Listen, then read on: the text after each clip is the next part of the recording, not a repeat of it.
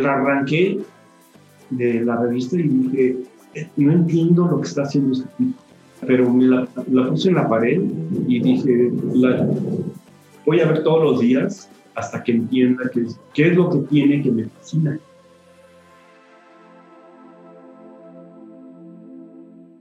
Hola, yo soy Ani Priego y estás en Infusión, el podcast en el que nos enfocamos en la esencia del diálogo como una herramienta para crecer, donde cada parte comparte su experiencia para trascender y sobre todo para hacernos responsables de nosotros mismos y del mundo en el que vivimos. Aquí valoramos las pausas como espacios vitales para contemplar otras maneras de pensar y replantearnos creencias. En este espacio encontrarás conversaciones con emprendedores, creativos, líderes de bienestar, cambio e impacto social. Si quieres conocer más de estos temas, entra a mi blog anabit.com. En este episodio de Infusión... Mira, yo no sabía ni tenía idea si iba a tener éxito o, si iba una vez a poder hacer una carrera de pudiera vivir las ventas de esto. Y entonces me, me eché un clavado sin saber. Yo creo que si hubiera sabido exactamente lo que iba a tener que invertir y lo difícil que fue el, arranque de los primeros años, no sé si lo hubiera hecho, porque había una cierta parte inocente, pero a, la vez siempre en mi vida he tomado riesgos. Para mí ha sido, es uno de los factores más importantes de lo que yo he hecho, es mi capacidad de riesgo.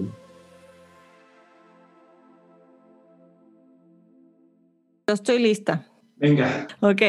Hola, ¿cómo están? Yo soy Ani Priego. Bienvenidos a un episodio más de Infusión Podcast. Hoy estamos de manteles largos porque está como invitado Ricardo Mazal. Él es artista mexicano, uno de los más reconocidos del arte contemporáneo en nuestro país. Su trabajo consta de pinturas en óleo, fotografías, instalaciones de video y tecnología digital. Su obra es una experiencia para mí en todos los sentidos, pues Ricardo explora en su arte temas como la espiritualidad, la muerte y el mundo que habitamos de una manera que me envuelve a adentrarme en mi propio mundo interior. Además, Ricardo es una persona muy especial para mí, pues es mi tío político, no sé si se diga así, pero fue padrino de, de, mi boda, es amigo y además es un miembro de nuestra familia muy especial. Y bueno, la verdad es que invito a Ricardo aquí a Infusión por su gran trayectoria en el mundo del arte. Les platico un poquito de su biografía. Nació en la Ciudad de México en 1950. Ha expuesto en galerías y museos en América, Asia y Europa. Desde el 2000 ha tenido 14 exposiciones individuales en museos en México y los Estados Unidos, incluidas cinco retrospectivas de su trabajo en el Museo de Arte Contemporáneo de Monterrey, el Museo de Arte Moderno de la Ciudad de México, el Museo de Arte de Querétaro, Museo de Arte Abstracto Manuel Felgueres y Center for Contemporary Arts de Santa Fe, así como exposiciones temáticas en el Scottsdale Museum of Contemporary Art, el Museo de Antropología en la Ciudad de México y el Centro Cultural Estación Indianilla en esta misma ciudad. En 2015, el trabajo de Ricardo se incluyó en Frontiers Reimagined, un evento colateral de la Bienal de Arte de Venecia. Ricardo, qué emoción que lo estamos haciendo. Gracias por darte el tiempo de estar aquí. Es un placer, Ani, platicar contigo. Yo cuando te veo siempre te empiezo a hacer preguntas de podcast, entonces ya teníamos que grabar. yo quiero empezar... La sopa. Ajá, exacto. Pero yo quiero empezar desde muy atrás, Ricardo, así como en los años 60, 70, en tu infancia en, la Ciudad de México, que me, me, platiques y nos platiques cómo, cómo era Ricardo de niño, qué recuerdas de, de tu infancia. Uy, pues em, yo soy de las personas que tiene pocos recuerdos de mi infancia, fíjate no, no sé por qué razón, pero em, siempre yo pienso que fui un niño muy introspectivo, en cierta manera, muy extrovertido, en cierta otra manera. Este, me gustaban mucho los deportes y eso, pero eh, también fui muy, muy em, tímido. Eh, y bueno, recuerdo que vivía en México, en la Ciudad de México, este, recuerdo perfectamente mi casa y puedo dibujarla eh, este, centímetro por centímetro. Entonces, sí tengo una memoria visual bastante aguda. Eh, y ya a los 18, 17 años, en que tenía que empezar a buscar la carrera eh, que iba a estudiar. Yo no tenía idea, pero me gustaba mucho dibujar y me gustaba la arquitectura, eh, me gustaba diseñar coches. Eh, y en ese entonces me llevaron mis papás con un, se, llama psicopedagogo, ¿no? Este, sí. Alguien que me hizo todos los estudios para... Orientación vocacional. Vocacional. Y me acuerdo perfectamente que me dijo, no puede ser este, doctor porque vas a matar a tus pacientes. porque eres muy distraído y porque tienes una capacidad de reacción muy lenta. Entonces me dijo, pues yo te recomiendo que o hagas algo con la música, lo cual este, hubiera sido mi mejor opción en la vida. Eh, eh, me hubiera encantado tener talento para componer música, para tocar eh, un instrumento, el piano, por ejemplo. Y pues ese no, no pudo haber sido un camino viable por, por esa razón. Eh, y, y, la otra me dijo, pues, diseño industrial. Y la verdad es que dije, bueno, ¿y qué es diseño industrial? Estamos hablando de 1967 hace muchos años, y no existía el diseño industrial en México. Eh, de hecho, la Ibero fue la primera eh, universidad que empezó el programa de diseño, y me parece que fue un par de años antes de que yo fuera a la universidad. Y así fue, así fue. Diseño industrial yo pensé que era más nueva, fíjate pero pues sí, empezó a finales de los 60. ¿Y te gustó?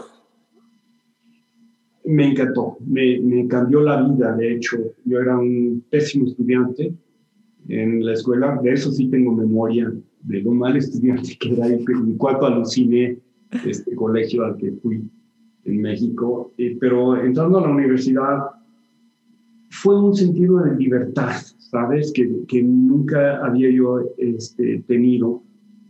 Eh, libertad física, podía yo entrar y salir de la clase a la hora que quisiera. O sea, eh, fue como dejar ir un pájaro de una jaula y empezar a volar. Entonces, eh, sí me dediqué de lleno, estaba yo por muchos años fascinado con el diseño y, bueno, de hecho, total, todavía tengo yo una gran fascinación y respeto por el diseño industrial gráfico y este, me encanta, me encanta ese mundo, pero es el pasado.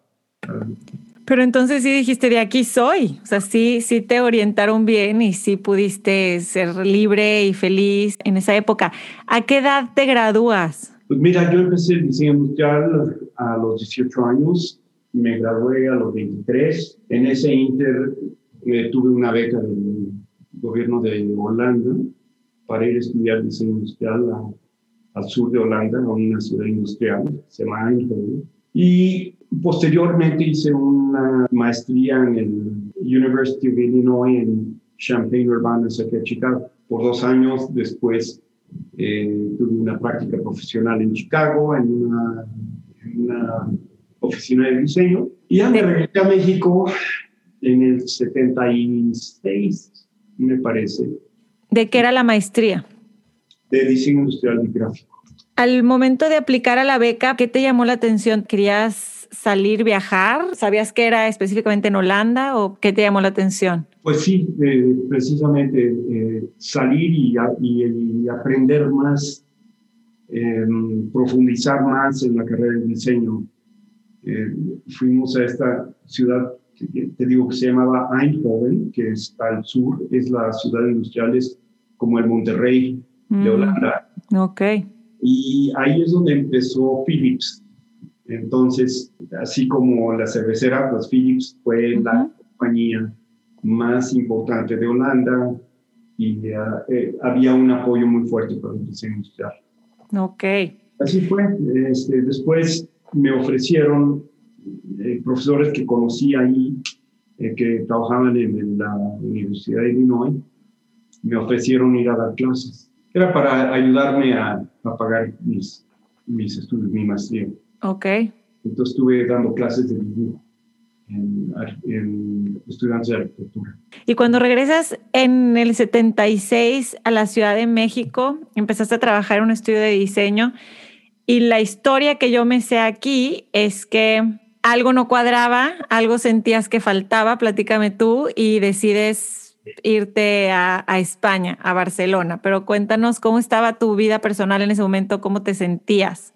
Pues en el 76 regresé a México y comencé una práctica, un, un estudio de diseño, eh, el cual creció muchísimo, hice muchos proyectos. Yo era de las primeras generaciones de, de diseño en México. Y terminé poniendo una tienda que se hizo muy, muy conocida en aquel entonces, en finales de los 70, principios de los 80, que se llamaba Calma, que eran artículos de cocina, y que fue eh, como la punta de lanza del concepto del, eh, del display y del tipo de venta contemporáneo. ¿En dónde estaba? Había una en Perisur, una en Tecamachalco, había una en Monterrey. ¿Cómo este, se llamaba? Kalmar, con K, que es una ciudad en Suecia. Ok. Y tú te traías todo de, de, diferentes partes, tú curabas toda la tienda. Yo curaba todo, este, diseñábamos, eh, guiábamos a los proveedores, en fin. Y fue un hitazo, la verdad, pero pues yo no teniendo ninguna experiencia legal en mi vida, ni tampoco dinero para empezar, pues yo tenía una participación este, no muy grande y fue en el 80 y, me parece que el 84 o 3, este, la economía de México se desfundó con López Portillo. Ok. Eh, y fue en ese momento que y, el cambio que, que, hubo en ese momento, yo tenía todos mis ahorros en, dólares, tenía um, pues toda una visión al futuro que se desplomó.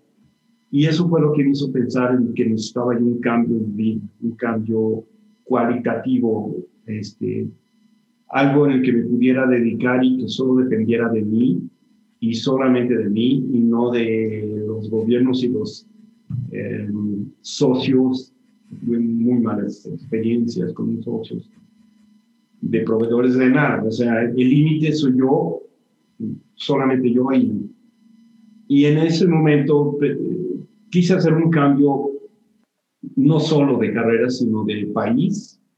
Eh, y un amigo me platicó de Barcelona, me enamoré de lo que me platicó y me fui. Así como lo así como te lo estoy diciendo. Sin conocer, ¿conocías? Sin conocer a nadie, sin conocer nada. Solo sabía que por lo menos en Barcelona iban a poder, por lo menos los primeros años, hablar español, porque después se vino los, el catalanismo. Y, y bueno, fue un lugar maravilloso para empezar con, con esta carrera que no sabía yo que iba a ser carrera, yo pensé que iba a ser nada más, pues darme un año de, de, pues, de descanso, de, de, búsqueda, ¿no? En, en, mí mismo. Y fue fantástico, fue una ciudad pequeña, el centro cultural de, de España, lo cual lo, dejó de serlo por Madrid eh, en poco tiempo. Pero a mí me vino como anillo al dedo. ¿Qué edad tenías en ese momento?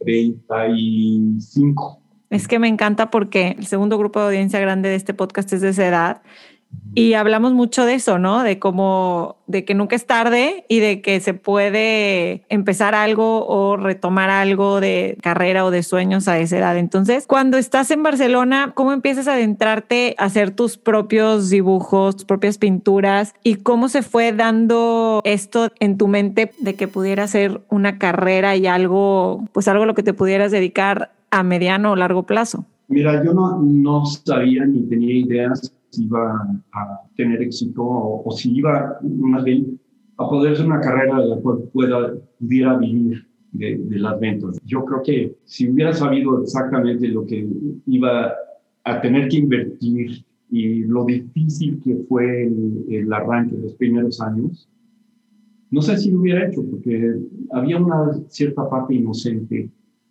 pero a, la vez siempre, siempre en mi vida he tomado riesgos y para mí ha sido, es uno de los factores más importantes de lo que yo he hecho. Eh, es mi capacidad de riesgo eh, y de que si me caigo, me vuelvo a levantar y me vuelvo a arriesgar este, de nuevo.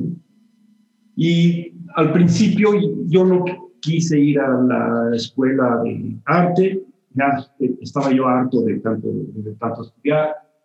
Me compré libros eh, de artistas que en esa época yo conocía, Picasso, Mondrian, Chagall, todos estos. Me compré libros de todos y me puse a fusilarlos. Así, literalmente a copiar. Y aunque fue en los mediados de los 80, ya había un movimiento muy importante europeo y americano de arte contemporáneo, pero yo no, no lo conocía. Entonces, eh, por una parte, eh, aprender a pintar yo mismo autodidacta, fusilándome a los artistas que conocía, pero por otro lado, estudiando lo que había en ese momento, ¿no? Eh, que la transvanguardia de, de, Italia, los expresionistas figurativos de Alemania e Inglaterra, o eh, los eh, conceptuales en Estados Unidos, en fin, me tuve que empezar a empapar prácticamente de cero de lo que estaba pasando en ese momento. Y la suerte de Barcelona es que justo había pasado unos cuantos años de, que se murió Franco y la ciudad estaba totalmente abierta y sedienta de cultura de fuera. Entonces, hubo exposiciones de una gran cantidad de artistas que yo admiro y que influyeron en mí, y que después se acabó por el catalanismo y se cerró todo lo, lo maravilloso que tenía Barcelona, empezó a cerrarse pero te tocó vivirlo y experimentarlo y absorberlo. Sí, los primeros dos años, este, pues me dediqué a, no, no sé, encontrar mi camino, pero una cosa es aprender a pintar y, otra cosa es encontrar tu voz y que tengas algo que expresar. Y esos son dos, dos cosas enteramente diferentes. Y la segunda es lo difícil. ¿Y cuándo te cayó el 20 de eso? Pues como a los dos, tres años me cayó el 20, este, Y fue gracias a un viaje que hice a los Pirineos, eh, en donde eh, estuve meditando mucho sobre el trabajo que estaba haciendo y pues a todos los que estaba yo fusilándome eran figurativos, ¿no? Picasso y todo. Y en ese momento me, me di cuenta de que la luz y el espacio y el viento eran fundamentales para mí. Y en ese momento empecé a caer en cuenta que, mi, que yo no tenía realmente nada que decir, como si fueran cuentos.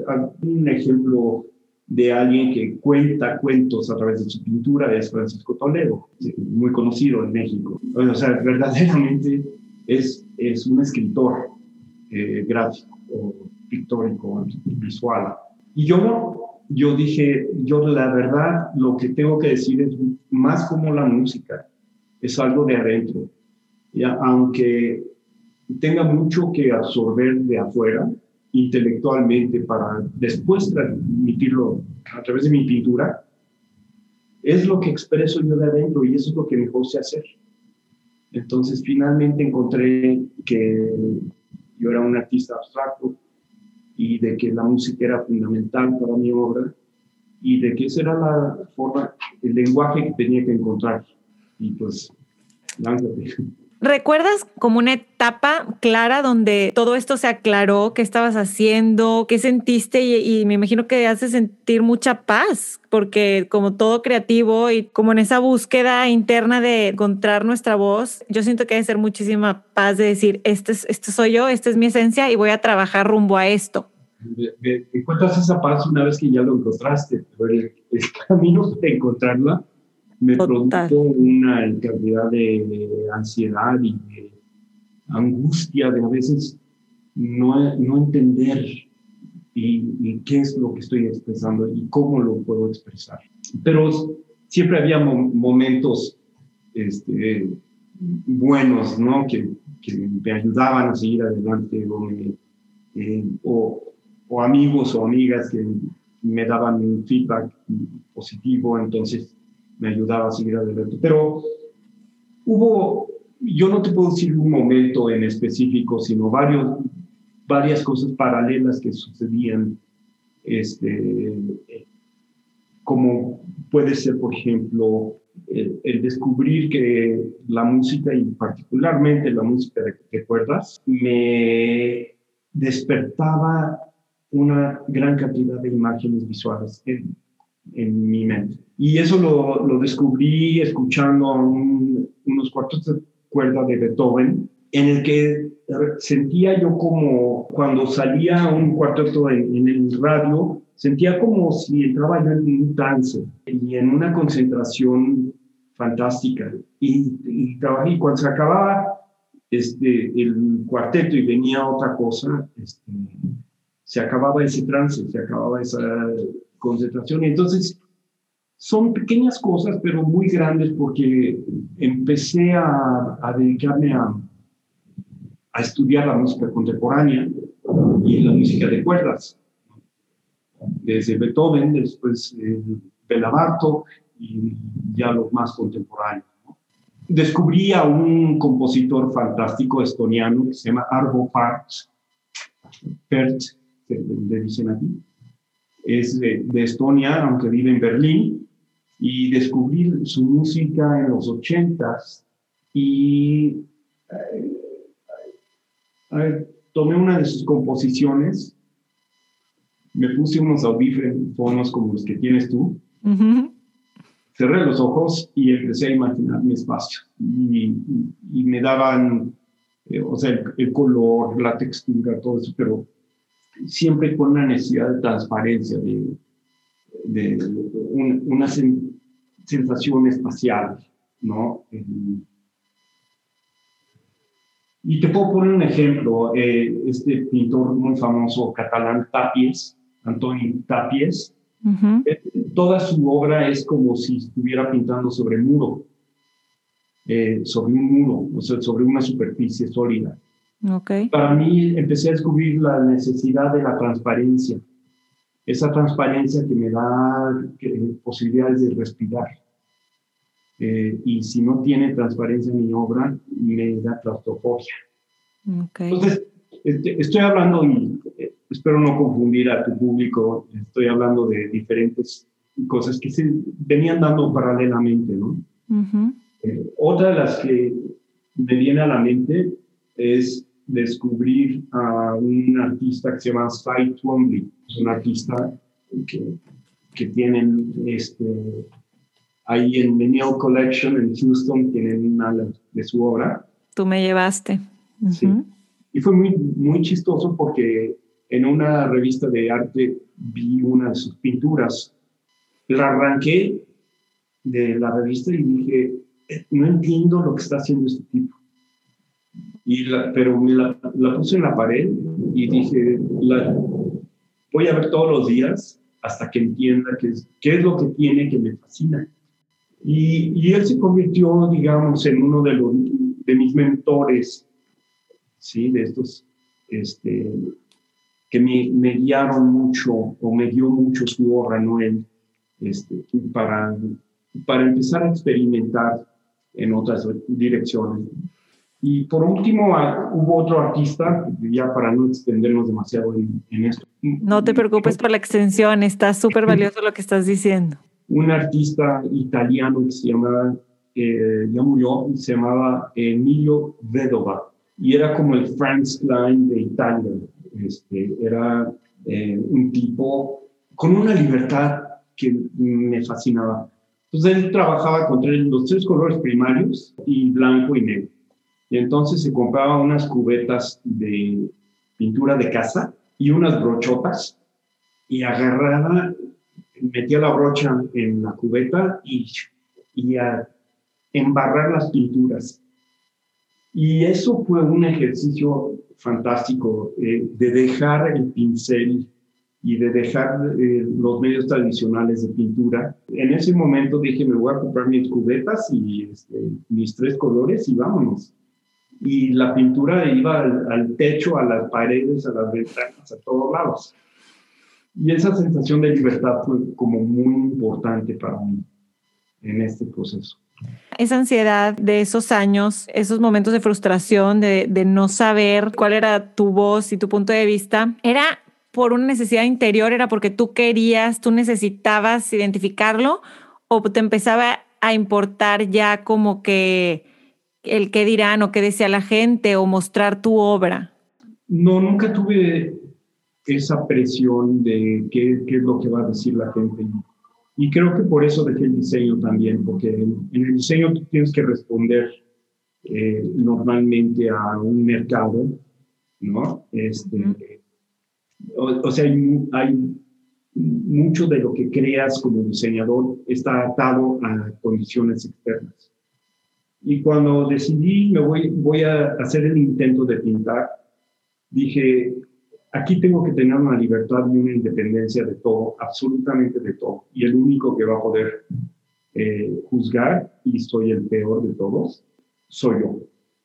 Entonces, a mí claro, el que llegaran amigos míos y me compraran un dibujo este, o una acuarela de, por 100 dólares, pues me halagaba y me ayudaba.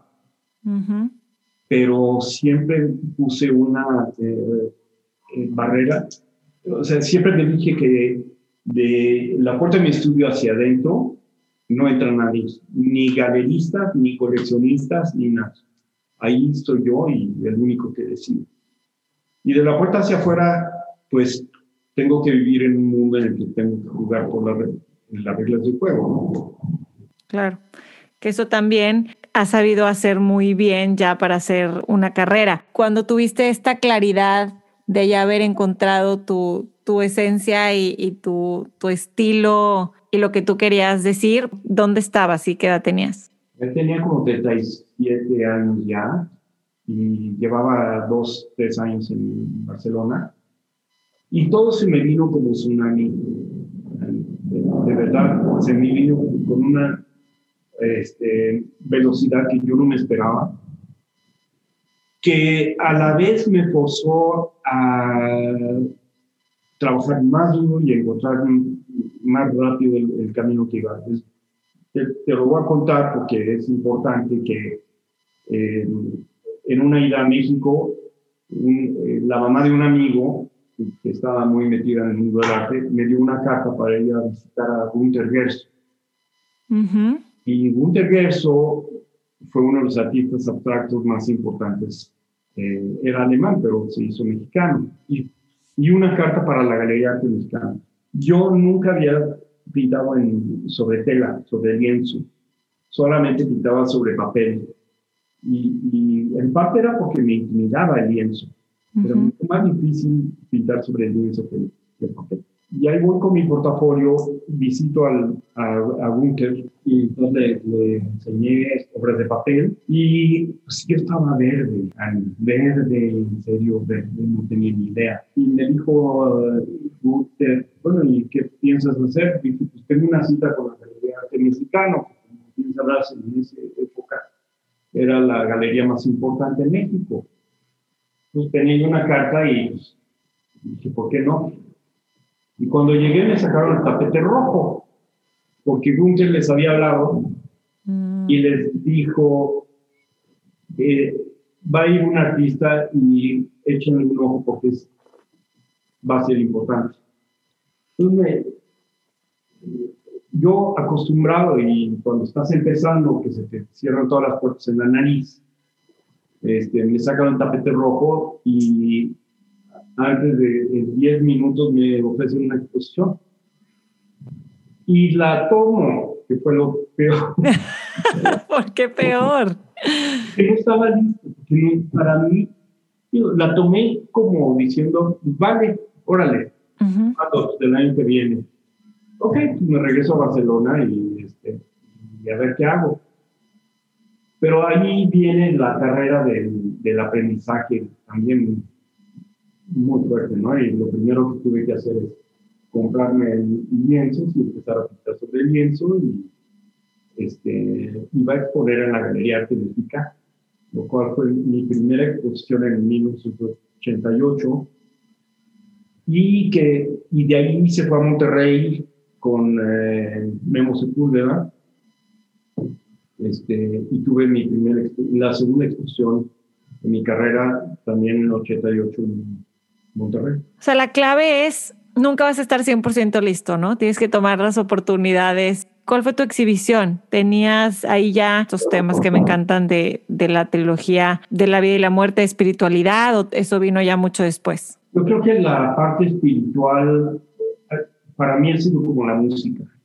La música es, es espiritual, ¿no? Y entonces mi búsqueda era digamos, no espiritualidad en el sentido religioso, sino espiritualidad en el sentido emocional y de conexión. Y, y en el sentido de que para mí el arte, de una de las, las cualidades que tiene que tener es eso desconocido, eso que te mueve pero no sabes por qué. Eh, es, de nuevo, el mejor ejemplo para mí es la música ¿Por qué la música de Bach, de Mahler, estos, te siguen moviendo tremendamente? Este, hay algo que va más allá. Pero sí, o sea, en ese momento tuve que aplicarme técnicamente y aplicarme en lo que estaba yo buscando. Y pues la verdad, los primeros, yo diría, seis años de mi pintura fueron una mezcla de todo, un empuje de, todo, de diferentes artistas, exploración de, caminos muy diferentes. Y no fue hasta el 2003 que hice el primer proyecto ya de un tema en específico y en donde todo empieza a caer en su lugar, como un gran rompecabezas. Después de vivir unos seis años en, en Barcelona, eh, cinco o seis años en Barcelona, eh, ya también empecé a exponer en Barcelona y tuve también por azares del destino y por, por saber aprovechar las oportunidades que, que, que, pasan enfrente de ti. Y tuve una primera exposición en, en Nueva York, en, uh, en una galería que se especializaba en artistas latinoamericanos, que ya no existe. Este, pero la oportunidad de irme a Nueva York, siendo jovencito, por lo menos en mi, trabajo, sí. fue maravillosa porque regresé a Barcelona y me sentí en una claustrofobia brutal. El catalanismo ya se había disparado, el, nacionalismo se había disparado, y, y dije, ¿qué hago aquí? Cuando está Nueva York, que es la ciudad más cosmopolita más libre del, mundo. Ahí no importa de qué color, de qué religión, de qué lo que sea. Ahí importas tú por ser tú. Y en, y en España no. En España, de hecho, había mucho antisemitismo. Mm. Este, a, los artistas latinoamericanos eh, nos consideraban de menos Ahorita ya no, porque ya ha habido muchos artistas latinoamericanos que han sobresalido, pero en, esa época eh, no. Y decidí hacer otro cambio rápido en mi vida, y irme a vivir a Nueva York. Y pues ahora sí, eh, aprender otra vez, aprender yendo a las galerías, a los museos, conociendo a muchos artistas de todo el mundo y este fue un, cambio muy importante en principios de los 90. ¿Me puedes platicar cómo eran tus días ahí? ¿Tenías algún horario? ¿Tienes que tener disciplina para ser autodidacta tú solo, aprender todo, hacer el research, estudiar, leer y ponerte a trabajar? Sí. Efectivamente, en el arte, a menos que te dediques totalmente, eh, es muy difícil tener éxito. Y yo en ese sentido sí soy muy disciplinado y desde que empecé a trabajar, aunque sea solo y perdido, aunque sea quedándome dormido eh, en la silla viendo un cuadro, pero tenía que quedarme ahí, no me podía salir. Este, entonces, yo sí he trabajado muchísimo. si te digo 12 horas al día, eh, yo creo que estoy atinando. Y trabajo fines de semana cuando se necesita. Y luego tengo este, épocas, etapas cuando tengo exposiciones y viajo, en donde no pinto durante dos o tres meses, quizás. Pero sí la disciplina es fundamental. Eh, ahora sí que puedes tener 99% de talento y no hacerlo, este, pero puedes tener 99% de trabajo y, y, sí encontrar la manera de, pues, de expresar lo que tú eres, ¿no? Y siempre tuviste esa certeza de que una vez que, que definiste ya y encontraste que te apasionaba, que podías trabajar lo que podías hacerlo, que gustaba, que ya te habían abierto las puertas, ¿tenías esa certeza que ahí era donde tenías que estar o alguna vez has dudado o dudaste de ti mismo? Yo creo que desde que tuve la primera exposición, de ahí no he dejado de trabajar y nunca he dudado. Antes de eso sí, fíjate, yo pensé que realmente eh, no era bueno y que iba a tener que este, regresar al diseño, pero ya tenido la primera exposición, como se fue encadenando una cosa tras otra, tras otra, tras otra, que no he tenido tiempo ni siquiera de, de, parar y, y, ver qué es lo que, si hay alguna otra alternativa, ¿no? Entonces, pues, esto es. ¿Y alguna, alguna vez alguien te dijo, te insinuó o, te sentiste como menos preparado por no haber estudiado, porque creo que también eso a veces en cualquier profesión creativa pensamos que tenemos que tener eso, ¿no? Y, a veces el, el sentarte y hacerlo, si es un escritor, el sentarte y escribir, o en tu caso es, pintar, es viajar, es tomar fotografías, pero siento que a veces la gente puede decir, ay, no, no tiene el papelito de que estudió eso. No sé si en tu caso hubo algún momento que alguien te insinuó algo parecido. No, no, y creo que en el mundo del arte eso, para bien y para mal, ¿no? O sea, para bien porque tienes la libertad de no tener que estudiar para poder este, tener éxito como artista. Y para mal porque hay muchos artistas que deben, para mí, que no tienen idea, pero que el hecho de que se compran una cámara de video y empiezan a, a tomar video del pasto, en cámara lenta y ya creen que son artistas. ¿no? Mm. En mi caso, Ani, pues como estudié tantos años eh, y la maestría en diseño industrial, entonces yo ya tenía ese diploma, lo cual nunca usé tampoco como diseñador. Y finalmente, yo creo que a menos que seas médico, dentista o algo así, eh, necesitas no poner tu diploma. Y yo a mis hijas pues siempre les digo, mm, lo importante es que encuentren algo que les guste en la vida este, de hacer. Y les digo, y si, y si por alguna razón su camino es, no, no es este, la universidad, no es algo que yo les voy a exigir, porque cada uno tenemos una manera de encontrar nuestro camino. Este, y, y si vivimos en una sociedad demasiado competitiva, y que requiere de ese papelito que dices y de todo eso. Pero al final del día, lo importante es algo que te apasione, porque si, si, encuentras eso, te vas a abrir el camino, se te va a abrir el camino. De eso sí estoy totalmente seguro. No quiero dejar pasar esta oportunidad de rascarle un poquito a tu proceso creativo, que yo sé que eres hands-on, tú vas a Alemania, a un cementerio y, estás ahí unos días, unas semanas, eh, por una temporada larga, viviéndolo, sintiéndolo y luego regresas y haces una serie. Y yo sé que así ha sido en el Tíbet, en Bután, en Palenque, ¿no? Creo que fue ahí donde fue la tumba de la Reina Roja o en Chiapas, pero no me acuerdo específicamente. O sea, tú eres de esos artistas que tienes que vivir la experiencia, procesarla y luego plasmarla en tu obra.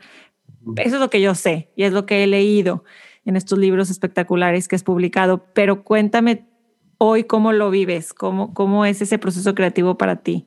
Mira, yo no me veo como un pintor en la forma tradicional. Eh, y, desde los principios del, de los, del año 2000, más o menos, eh, empecé a trabajar con otros medios.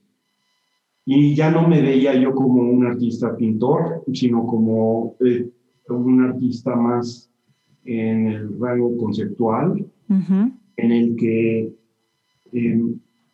un proyecto lo iba desarrollando tomando prestado diferentes técnicas, ya sea el video, la fotografía, y creo que ahí es donde estriba el, talento que, que, tengo yo en mi, en mi trabajo, que, este, que, que soy capaz de, de, poner cosas muy complejas de concepto, de técnicas y de instalación, este, y va desde el, como lo bien dijiste, eh, desde el viaje al lugar hasta la instalación del último foco y el trabajo con el espacio donde estoy exponiendo, eh, en fin, todo, eh, entonces se vuelven como proyectos muy complejos. Y eso es lo que yo puedo hacer, que, que es lo más allá de la pintura por sí misma. Entonces también trabajo, perdón, eh, yo eh, desde el 2000 con los medios digitales y la computadora como una herramienta para ayudarme a generar ideas, no como una herramienta que me va este, a solucionar problemas, pero es, es como otro cerebro o, mi cerebro trabaja con el medio de la computadora para generar y imaginarme cosas. Y como en la antigüedad se hacían bocetos en acuarelas, grabados, todo este tipo de cosas, pues yo no, yo genero todo en la computadora y después ejecuto. Eso me ha permitido ver, el mundo diferente, ver mi obra diferente, transformar la fotografía, transformar todo eh, de manera que lo pueda yo llevar en una, con una rapidez enorme. O sea, hay muchos proyectos que he hecho que me hubieran llevado años y años y años si tuviera que ir pintándolo en el lienzo y toda, toda la evolución del proyecto.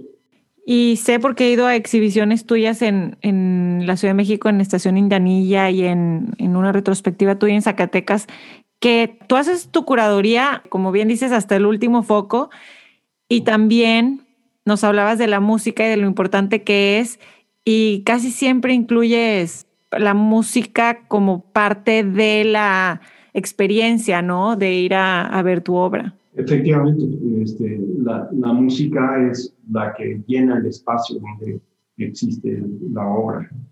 Y, y siempre la he em, incluido dentro de los proyectos.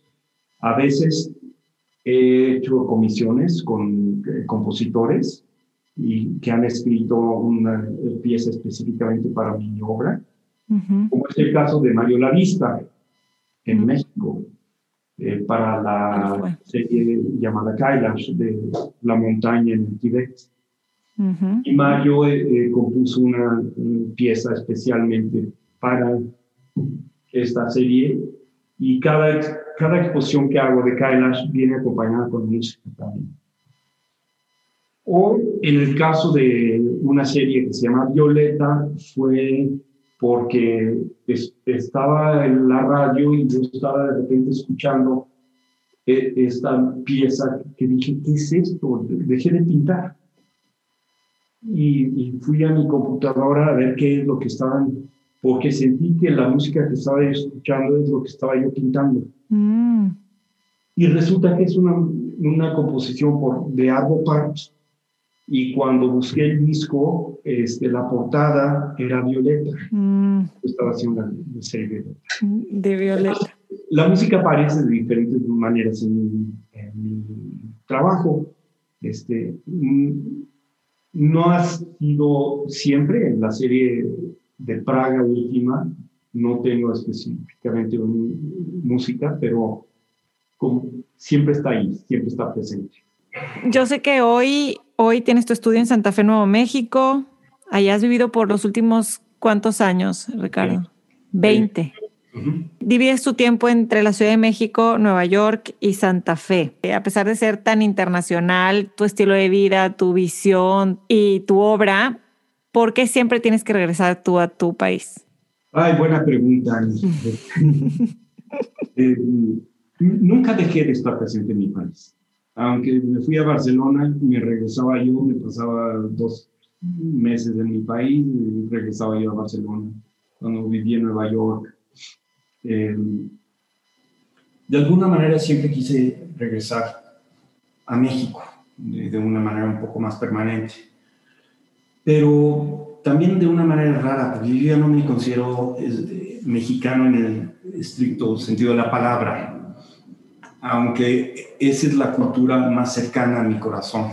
Y la, gente y, la belleza de, de, México y todo, todo eso es lo más cercano a mi corazón, pero eh, yo vengo de abuelos emigrantes de Grecia y Turquía, eh, de un padre que estudió fuera de, en Inglaterra eh, y una educación poco tradicionalmente mexicana, como lo la tiene mi esposa Fabiola. Viene de familia charra. Sí. Este, entonces, es esta situación en la que no pertenezco a ningún lugar y sin embargo pertenezco al lugar donde estoy. Y, pertenezco dentro de ese, digamos, eh, desde entre paréntesis, este, México es lo más cercano a mí. Y es lo que más me, fascina. Y no tiene que ver tampoco con mi, trabajo, no tiene que ver eh, con la familia, es simplemente la, la parte espiritual. Yo creo que México tiene una espiritualidad que aquí, por ejemplo, en Estados Unidos no, no existe. México tiene una manera de vivir que aquí no saben vivir.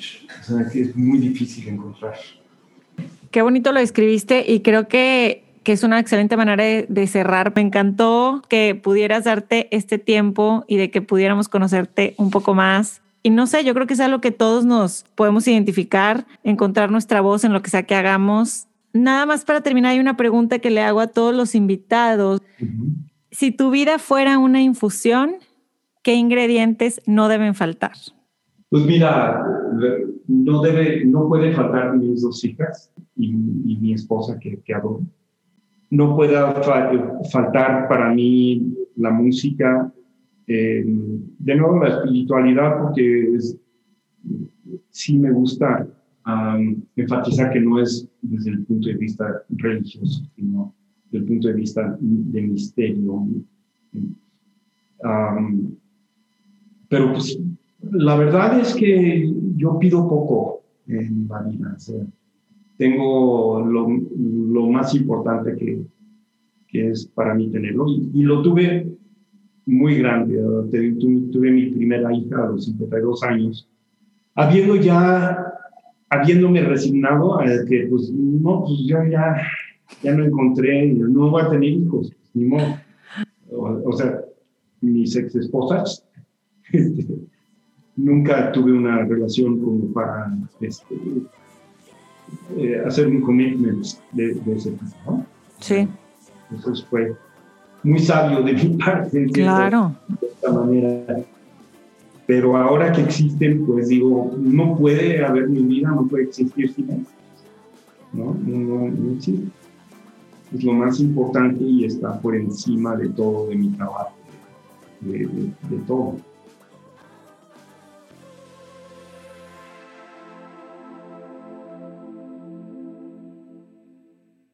Infusionados, ¿cómo están? Estoy de regreso después de este break de vacaciones. Espero todos estén bien y sus familiares también. Hay que seguirnos cuidando mucho de este virus. Gracias por estar aquí. Ya extrañaba editar y publicar estos episodios, pero sobre todo estas conversaciones como particularmente esta con Ricardo. Ya me la estaba saboreando yo desde hace mucho tiempo porque, como saben, me apasiona adentrarme a la mente de los artistas, de los creativos y poder descubrir cómo trabaja la inspiración con todas estas personas, cómo evoluciona y cómo cada quien va descubriendo quién realmente es a través de su obra. Y en el caso de Ricardo, me parece fascinante cómo ha sido su recorrido interno y externo, ¿no? Y pues sí, me quedo con muchas enseñanzas de este cachito de su historia que nos compartió hoy. Espero que, que ustedes también encuentren a Ricardo en su página, ricardomasal.com, en Instagram con ese mismo nombre. Y bueno, si les gustó este episodio, no olviden compartirlo a alguien que le pueda gustar y sobre todo aportarles algo para su vida. No olvides seguir Infusión en Instagram como Infusión Podcast. A mí me encuentras como arroba ana-bit y por ahí seguimos conectados. Muchas gracias. Cuídense mucho. Bye bye.